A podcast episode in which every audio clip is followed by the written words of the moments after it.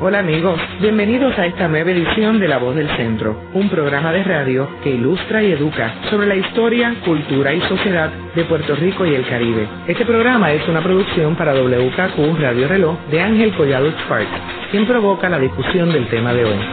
Saludos a todos. En el programa de hoy tenemos un tema muy interesante que tiene mucha relación con el mes de julio, que celebramos el natalicio de José Celso Barbosa y Luis Muñoz Rivera. Estos dos personajes que participaron en el autonomismo a finales del siglo XIX tuvieron una situación que es la que vamos a cubrir en este programa, que es un pacto que hicieron con un líder español que se llamaba Práxede Mateos Sagasta.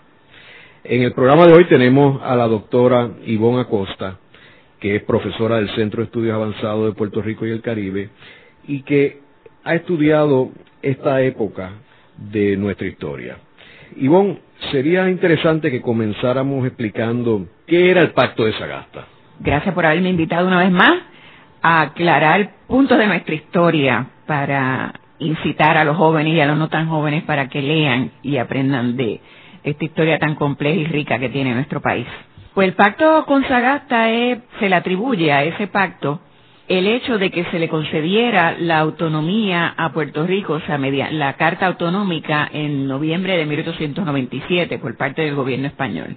Lo que no se discute mucho es el hecho de que ese pacto también fue el que ocasionó la división de los autonomistas eh, de aquel partido autonomista fundado por Valdoriotti de Castro en 1887 en Ponce, dividió los autonomistas y de esa división, a su vez, surgieron los dos bandos en los que yo creo que todavía se divide nuestro país en términos políticos. Los, los dos grandes bandos en que se divide Puerto Rico en términos políticos son los descendientes de los barbosistas y de los muñozistas. ¿Por qué?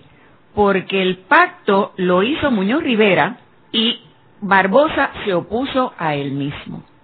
Entonces tenemos que explicar dónde era que estaban juntos los dos, siendo personas obviamente de orígenes tan diferentes y de creencias en un principio tan afines, porque Muñoz Rivera, tanto Muñoz Rivera, que era un hombre descendiente de hacendados blancos del, interior de la isla, de, de Barranquitas, del pueblo de Barranquitas, y Barbosa, de origen negro, del término de, artesano de la costa, del otro lado de la población puertorriqueña, oriundo de, de. Dos seres tan, tan diferentes estuvieron juntos. Barbosa, ustedes saben que hizo estudios de medicina nada menos que en Michigan, en el siglo XIX, es decir, 1878 al, en adelante, él estudió cuatro años en la, en la Universidad de Michigan. Un negro puertorriqueño fue admitido en tiempos en que Puerto Rico estaba, era colonia de España, a estudiar medicina a una universidad estadounidense en el norte de Estados Unidos. Obviamente en el sur lo hubieran linchado.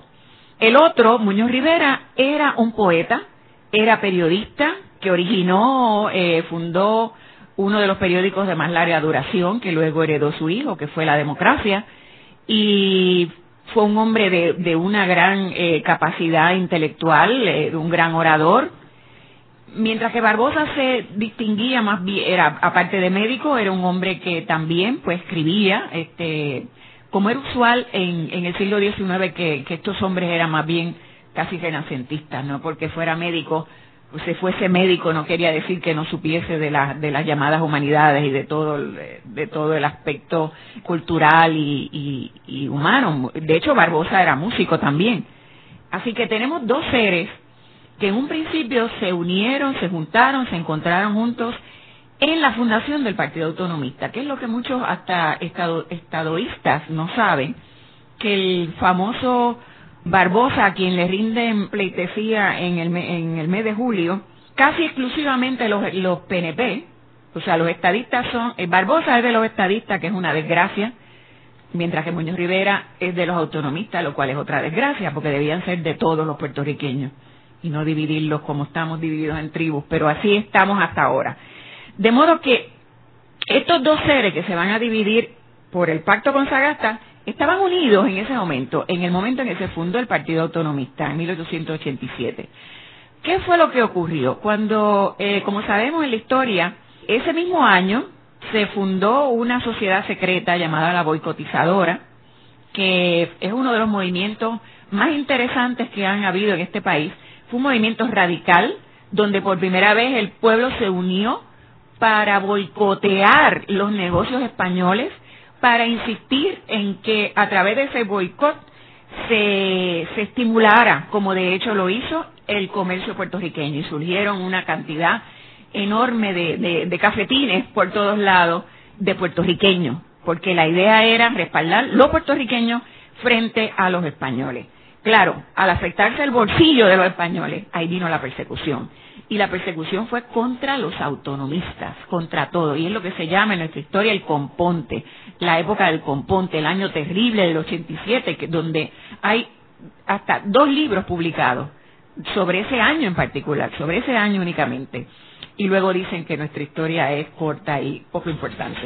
Luego de la pausa continuamos con La Voz del Centro por WKQ Radio Reloj.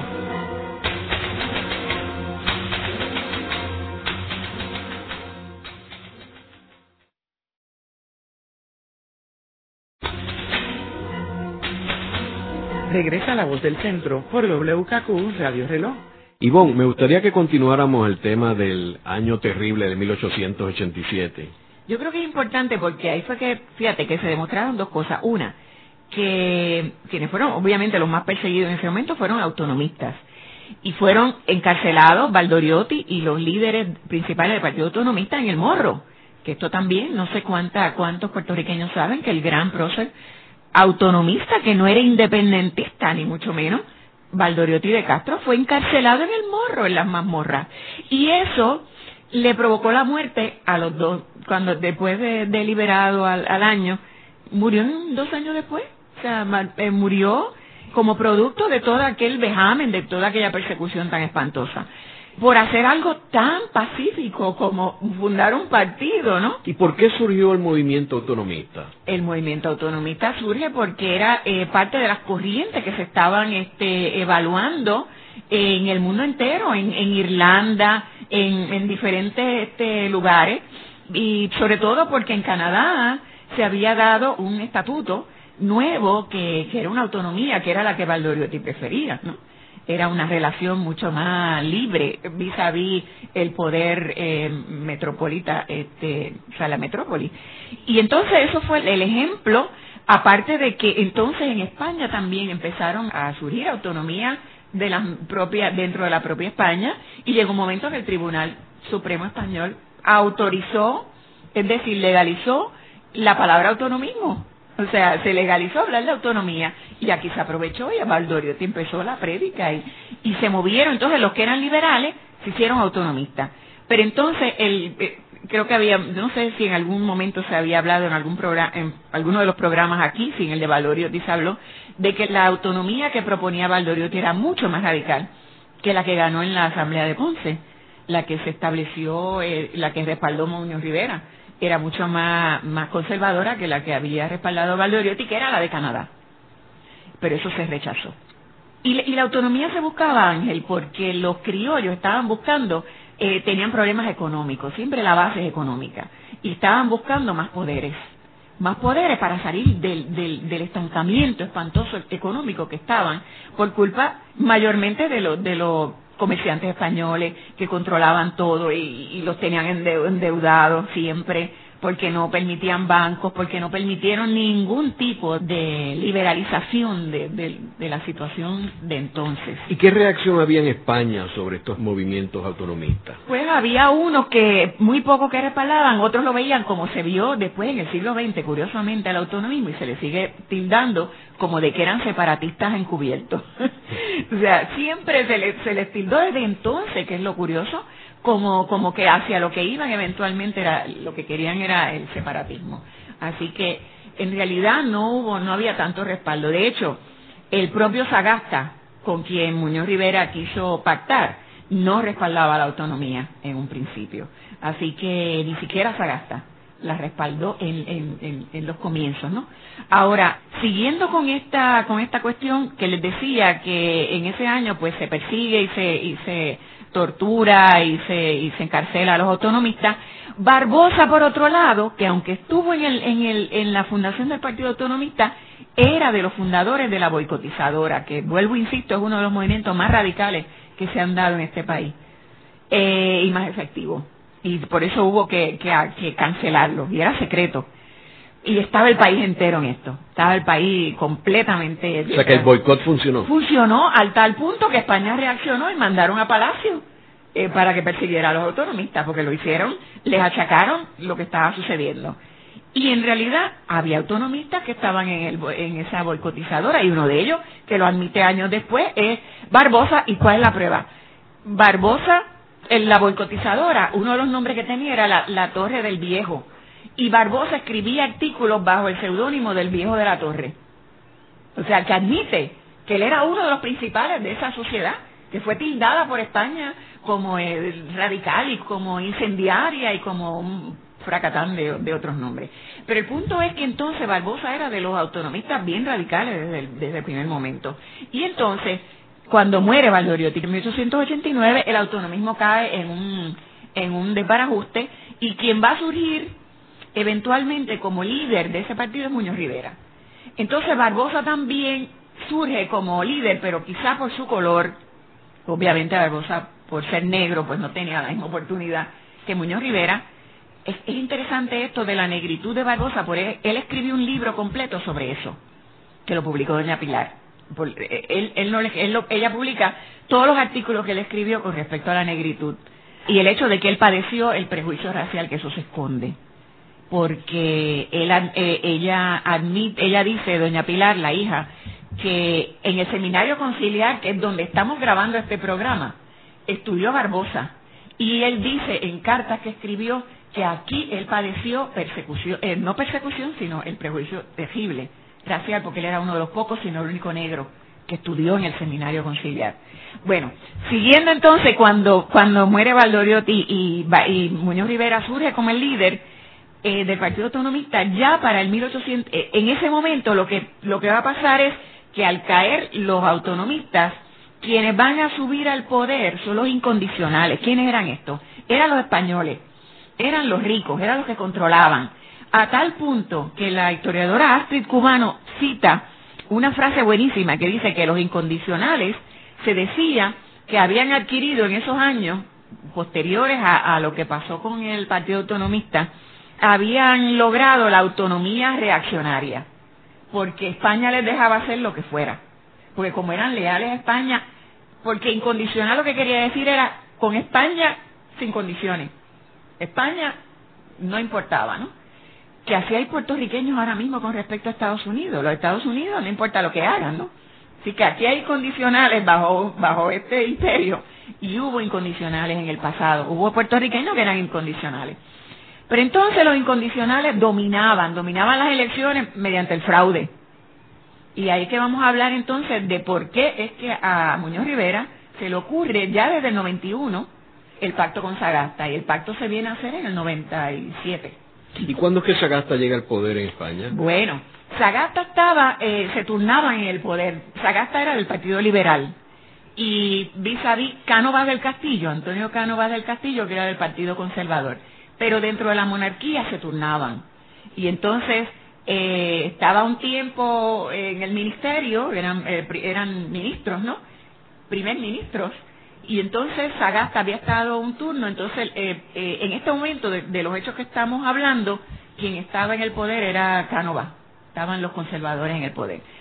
Pero entonces a Muñoz Rivera en el 91 se le ocurre hacer un pacto, es decir, una fusión con un partido de la metrópoli y, y, el partido obvio para, para Muñoz Rivera era el liberal. ¿Y quién era el presidente del Partido Liberal en España? Práxedes Mateo Sagasta. Hacemos una pausa y luego continuamos con La Voz del Centro por WKQ Radio Reloj.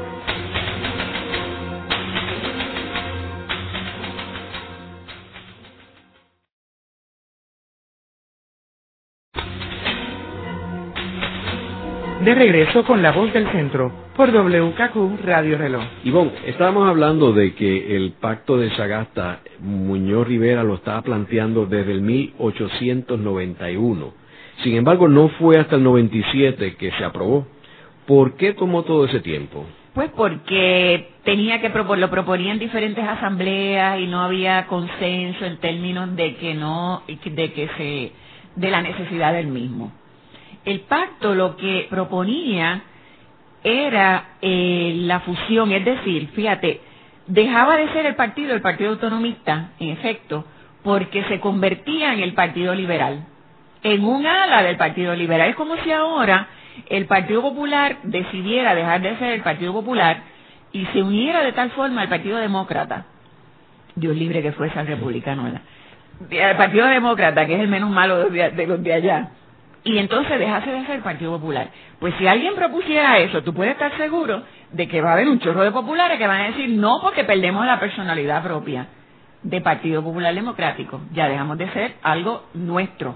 Pues eso mismo ocurrió en aquella época, porque al Muñoz Rivera sugerir que se uniera a este partido autonomista al Partido Liberal de Sagasta, pues en efecto lo que estaba haciendo era que esto era una rama, los de acá éramos una rama del Partido Liberal. Ahora, ¿cuál era la intención de Muñoz Rivera? Que cuando le llegara el turno al gobierno del Partido Liberal bajo Sagasta, Sagasta iba a honrar ese pacto, como de hecho tenía que hacerlo, si era un pacto, había que cumplirlo, y que entonces vinieran al poder los miembros del Partido Liberal en Puerto Rico, ¿entiendes? O sea, ¿entiendes lo que había escuchado? entonces, siempre hubo oposición. Ahora, ¿por qué se acelera? Y creo que tu pregunta ahora veo que es bien importante. Porque a partir del 1895 empieza la guerra de independencia, la segunda y final guerra de independencia cubana, que es la, que lideré a Martí, que muere ese mismo año. Entonces, esa guerra lo que va a provocar que los Estados Unidos se muevan para obligar a España a que le conceda, que liberalice el sistema de gobierno de, de, Cuba, de Cuba, porque Puerto Rico no importaba. Era Cuba, porque la guerra era en Cuba, Puerto Rico estaba tranquilo. Así que era Cuba la que estaba en el, en el tapete, la que motivó que entonces empezaran una insistencia por parte de Estados Unidos de que España le diera autonomía. De hecho, hay documentos que prueban que los Estados Unidos lo que querían era supuestamente que España concediera la autonomía de Canadá o sea, la más radical. Eso, claro, le van a dar para atrás cuando ya se acerca el momento. Y yo asumo también que una de las preocupaciones en España era que cualquier tipo de acuerdo que llegaba en Puerto Rico tenía consecuencias de lo que pasaba en Cuba. Claro que sí. Y ese era un problema más grande para ellos. Era un problema más grande, pero es interesante eso que tú que tú señalas, porque vamos a ir a ver a ver si podemos contestar la pregunta de si tienen razón los historiadores en decir casi todos que al pacto con Sagasta se debe la autonomía de Puerto Rico. Vamos a eso más adelante. Pero vamos a seguir eh, para ver por qué es que Muñoz Rivera, cuál era la motivación de Muñoz Rivera, ¿no? No era una motivación ideológica, era una motivación que voy a citar al propio Muñoz Rivera cuando en el 1891 lo propuso. Y aquí es lo que va a dar pie a que se adjetivara la política de Muñoz Rivera como oportunista como porque lo hablamos este tú y yo eh, anteriormente que, querías que, atendiera eso. Dice Muñoz Rivera en el 91 necesitamos ir al poder. Nuestras falanges se desbandan. Los hombres de cierta posición nos abandonan. Urge conseguir que nuestros jóvenes suban a las grandes carreras del Estado para que sirvan desde allí a la causa del pueblo. Entonces dice más adelante está refiriéndose al hecho de que quienes controlan en Puerto Rico son los conservadores, los incondicionales. Y él dice, hemos logrado, gracias a nuestra falta de habilidad política, que se erijan ellos en amos de la colonia, que en efecto así era. Quienes mandaban en Puerto Rico eran los, los españoles incondicionales y los puertorriqueños que eran incondicionales. Dice, realizamos estérilmente, dice Muñoz Rivera, el sacrificio de un pueblo en aras de una utopía. Entonces, fíjate tú, ¿quiénes eran los utópicos? Los que como Barbosa eh, no quería que se hiciera ese pacto Y las razones de Barbosa eran porque Barbosa era un utópico y Barbosa no quería pactos con ningún partido monárquico, porque el liberal de Sagasta era monárquico. Y aquí hay que ver que en el siglo XIX la división tajante era entre monárquicos y republicanos. Republicano no quería decir, como vino a confundirse aquí en Puerto Rico después, que querían ser una república. Eso no es, es el gobierno, el sistema republicano de gobierno, la separación de poderes, sin un monarca. Era, era lo que se planteaba vis a vis el monarca. Y en España hubo, de hecho, una república, una primera república, en 1873. Entonces, la idea de, Muñoz Rivera era nada más y nada menos que usar el acceso al, empleo público como premio a los jóvenes que siguieran la disciplina del partido, del partido este asociado a la España, que ellos veían como clave del éxito de los incondicionales. Es decir, lo que Muñoz Rivera estaba proponiendo era que imitaran a los incondicionales y usaran las herramientas políticas para llegar a tener empleos públicos. Es decir, la idea era llegar al poder. O sea, no era nada ideológico, no era la autonomía, era llegar al poder, porque el poder lo controlaban los, incondicionales. O sea, que en, en lenguaje del, del 2003 la razón por la cual Muñoz Rivera hizo este pacto con Sagasta era por razones de oportunismo político y para el batateo político. Ay, Dios mío. ¿No? Bueno, en términos de cómo se le adjudicaría hoy, es exactamente así. ¿Eh? Es exactamente así. Hacemos una breve pausa y luego continuamos con La Voz del Centro por WKQ Radio Reloj.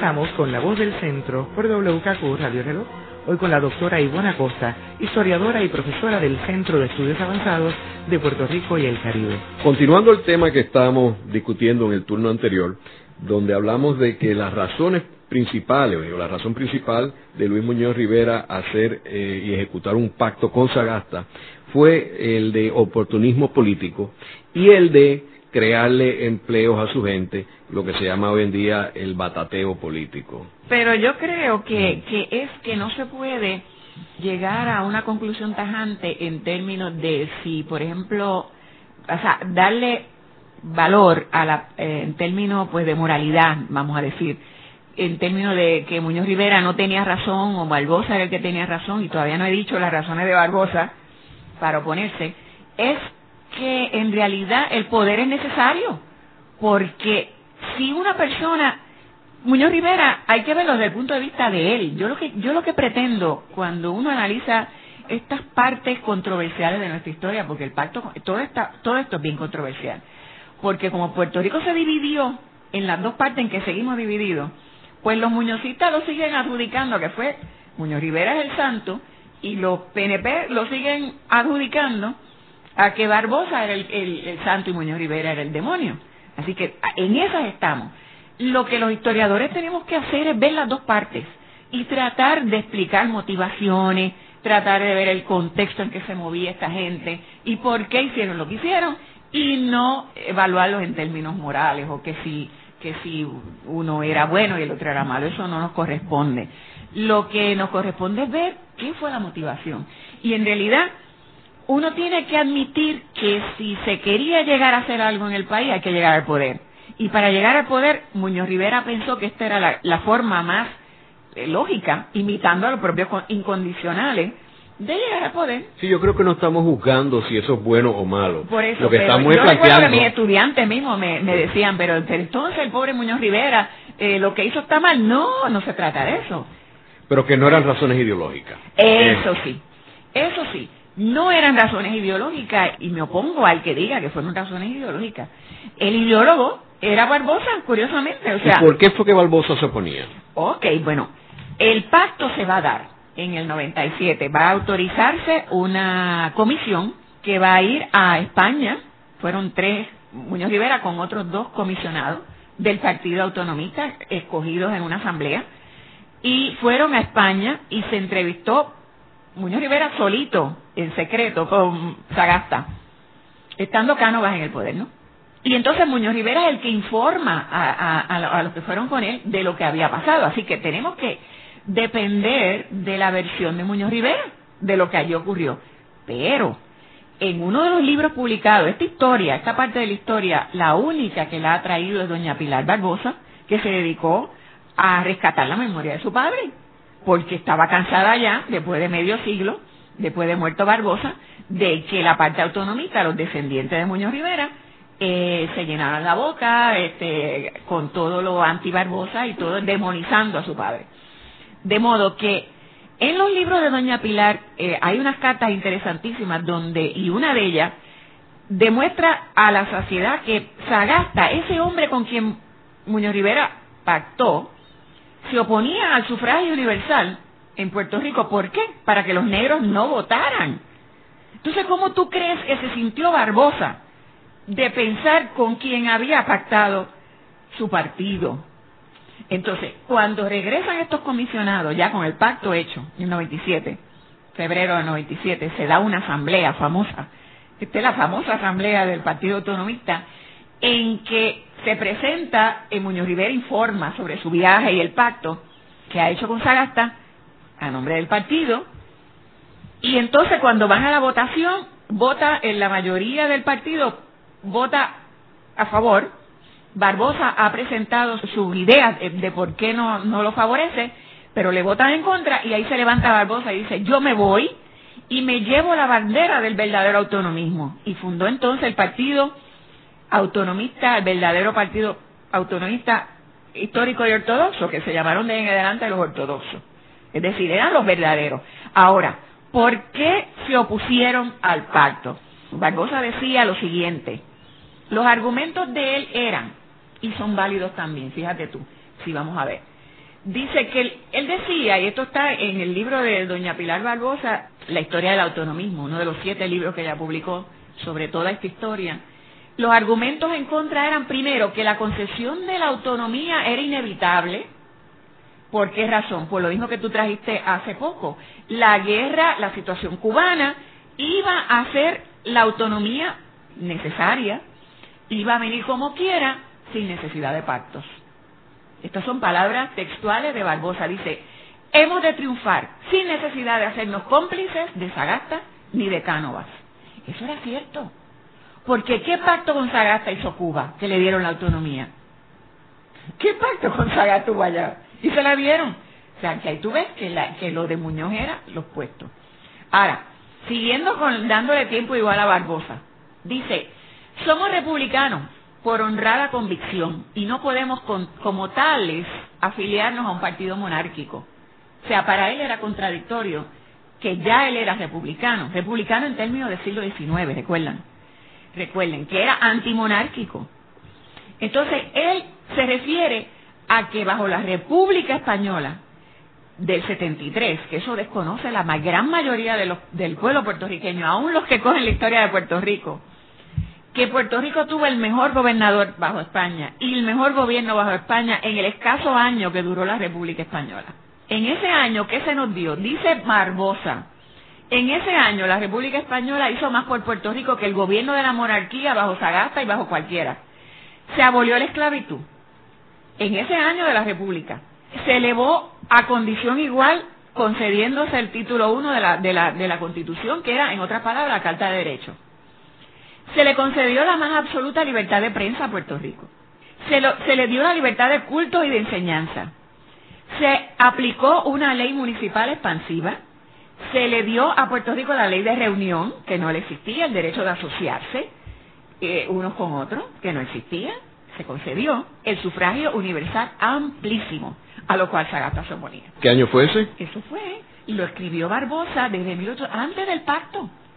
Sí, pero ¿qué, año ese es el que él habla de la autonomía? 1896. 96. Que era un año de, a un año de iniciada la guerra con Cuba. Porque ya sabía, ahora, ¿cómo Barbosa sabía todo esto? Mira cómo estaba él enterado de toda la maniobra que había por parte del gobierno americano, eh, enviando embajadores, como tenemos pruebas de innumerables documentos, de que los, el embajador cubano, perdón, el embajador de, Estados Unidos en Cuba insistía, en España quiero decir, insistía en que España le concediera autonomía a Cuba o casi la amenazaban con guerra. Eso empezó desde el principio. Eso empezó desde, desde, la, desde el primer año de la guerra. Es decir, ya para el año 96, cuando Barbosa dice que se opone al pacto por estas razones, ya era evidente que la autonomía venía como quiera y no venía por el pacto. Con pacto o sin pacto venía. ¿Por qué? Porque los Estados Unidos le estaban insistiendo a España.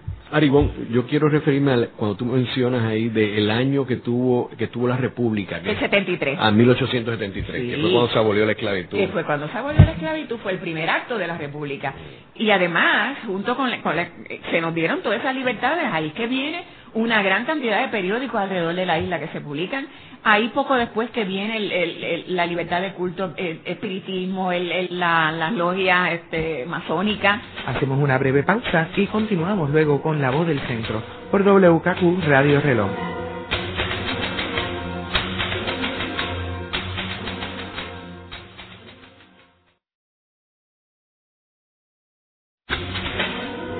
Están escuchando La Voz del Centro por WKQ Radio Reloj. Ahora puede accesar a toda hora y desde todo lugar la colección de programas pasados de La Voz del Centro mediante nuestra nueva página de internet www.vozdelcentro.org. Ivonne, estabas hablándonos de las razones por las cuales Barbosa se oponía al pacto con Sagasta. Sí, y, me quedé, o sea, él, él detalla por qué él era republicano. En aquella época estoy hablando bajo España, recuerden, en el siglo XIX. Y él, por el contrario, decía, vis a vis todo lo bueno que había venido bajo, bajo la Primera República Española en el siglo XIX, en cambio, decía él, bajo el propio Sagasta con quien Muñoz Rivera quería pactar, cuando era gobierno, ¿qué tuvimos? Decía él, pues los atropellos de gente como el general Sanz, lo, lo que pasó en el 87, o sea, la persecución de los autonomistas bajo Palacio, todo eso se dio bajo la monarquía, bajo, bajo Sagasta, ¿qué hizo Sagasta? Nada. Así que todo eso eran razones más que válidas para, para Barbosa oponerse. Lo que pasa es que entonces los de Muñoz Rivera lo tildaron a él de ideólogo, es decir, que no se ceñía a la realidad. Eh, y entonces ahí vino esa división de que unos eran pues los llamados prácticos, por no decir oportunistas, que, que Muñoz Rivera mismo lo admite, era una cosa práctica llegar al poder, ¿no? Eh, mediante este pacto, vis a vis los ideólogos como Barbosa que lo que, que, se estaban dejando llevar pues por este concepto de, de que aquellos son monárquicos, no, por lo tanto yo, yo republicano no puedo pactar con ellos, así que ahí quedó el asunto. El problema fue Ángel y, y los radioescuchas, que de una división política entre, entre estas dos facciones, cuando hubo el pacto, pues ya, ya les mencioné que Barbosa ahí se va del autonomismo y funda su propio partido, entonces, cuando viene la autonomía, que es porque muere Cánovas y viene Sagasta al poder, ahí no es que por eso es que viene la autonomía, es porque ya era los Estados Unidos habían presionado a España de que o la autonomía para Cuba no era para Puerto Rico siquiera, o le daban la autonomía a Cuba o había este, ya amenaza de guerra, ¿no? Por la guerra en Cuba. De modo que en ese momento cuando se concede la Carta Autonómica bajo presión de España, insisto, se le concede a Cuba, que no había hecho pacto con Sagasta ni nada, y se le concede entonces pues por, por rebote a Puerto Rico a la misma vez, y no como se le ha hecho creer a este país que nos dieron la Carta Autonómica porque Muñoz Rivera había pactado con Sagasta. ¿Y por qué los historiadores dicen eso? Pues porque son descendientes del, del factor muñozista, que fue el que ganó. Es que la historia la escribe el que gana. Y Barbosa perdió y entonces le escribieron este eh, la versión que, que prevaleció en nuestra historia y, hasta ahora, hasta hoy día, nadie le ha dado atención a la versión de Barbosa porque ¿dónde está esa versión? En los libros de Doña Pilar, que la secuestró el partido PNP y que no hay derecho a que nadie secuestre ninguno de los próceres y Barbosa es un prócer de este país que en su momento hizo y creyó lo mejor que pudo para este país. Ahora, ya había fue secuestrado por la por los por los anexionistas, ¿no? Por lo que ocurrió con el cambio de, siglo y con, lo que pasó después de la guerra y de la invasión. Ahora, este partido autonomista dividido, España no trató de unirlo y no se unían. Entonces, la insistencia de España después de la Carta Autonómica, estoy hablando todavía del de, momento después de concederse la, de la Carta Autonómica, eh, a fines del 97, ya hay truenos de guerra, ya están, ya, ya está la cosa poniéndose cada vez más candente, y entonces España este, insiste en que se tienen que unir los dos, los dos bandos, los de Barbosa y los de Muñoz Rivera, porque entonces, ¿qué autonomía va a ser esa? Hay que regentear la autonomía, quienes van a estar en el poder.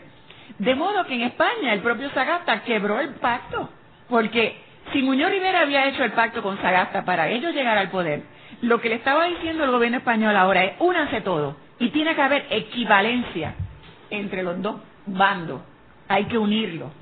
De todas maneras, lo triste del caso fue que no se unieron, se unieron brevemente por unos meses para hacer el primer gabinete autonómico, pero después ya la división fue tan tajante que lo triste es que entonces se convirtió en una, en una división personalista. Y entonces ahí se olvidó todo lo que había llevado a la división y sencillamente se dividieron entre barbosistas y muñozistas hasta el día de hoy. Porque esa gente tú puedes rascar a cualquier republicano y preguntarle por qué tú eres republicano. Perdón, a cualquier PNP que entonces es, republicano, ¿no? ¿Y por qué eran republicanos tú? Porque tú eres PNP, porque mi familia era republicana. ¿Por qué eran republicanos? Porque son descendientes, eh, son de los seguidores de Barbosa. Puedes encontrarte eh, un sondeo mínimo que tú hagas en este país. Mientras que los, los miembros del Partido Popular te van a decir, pues mi familia es muñozista, porque son los, los que siguieron Muñoz Rivera, que luego van a seguir en el... Porque te digo, porque así, pues así fue mi familia, mi abuelo era de Muñoz Rivera, y era fue de los perseguidos por los republicanos, por las turbas republicanas. Así que lo triste es que la consecuencia eh, fue convertir lo que fue en principio eh, lo que hubo, por unas razones si quieres ideológicas, políticas para oponerse Barbosa a la, al pacto, pero entonces después se va a convertir en algo mucho más allá, en una cosa personalista de ataques espantosos, de, de atacar la negritud de Barbosa, de atacarlo al punto de que esto va a durar años después de, la, de bajo la bandera americana. Entonces, los, los barbosistas fundan el Partido Republicano y los muñozistas fundan el Partido Federal bajo inmediatamente después de la, de la ocupación americana. Y entonces, pero siguió la misma, el mismo encono de unos hacia otros. Y ahí es que bajo el, los republicanos surge este grupo que se, que se llamó las turbas, que entonces perseguían a los federales de Muñoz Rivera en forma violenta. Porque para esas llamadas turbas, Muñoz Rivera representaba aquella gente que había que había insultado a su a su líder, que había insultado a Barbosa, que le habían que le había hecho fraude en las elecciones, etcétera. O sea, que es bien triste esa parte donde que ese es el origen de una división tan tajante en nuestro país. Tan es así que a Muñoz Rivera y a Barbosa, la, ambos eran masones, como tantos otros líderes del siglo XIX. Y a principios del siglo XX, la logia masónica se pusieron de acuerdo para unirlos a los dos, porque ya el tono del ataque era tan, tan vitriólico en los periódicos, porque cada cual tenía su periódico, y entonces se atacaban de tal manera que los masones se pusieron de acuerdo para reunirlos, reunirlos, y lo hicieron darse un abrazo en una logia. Pero ni siquiera eso resolvió el asunto. Muchas gracias, Ivonne.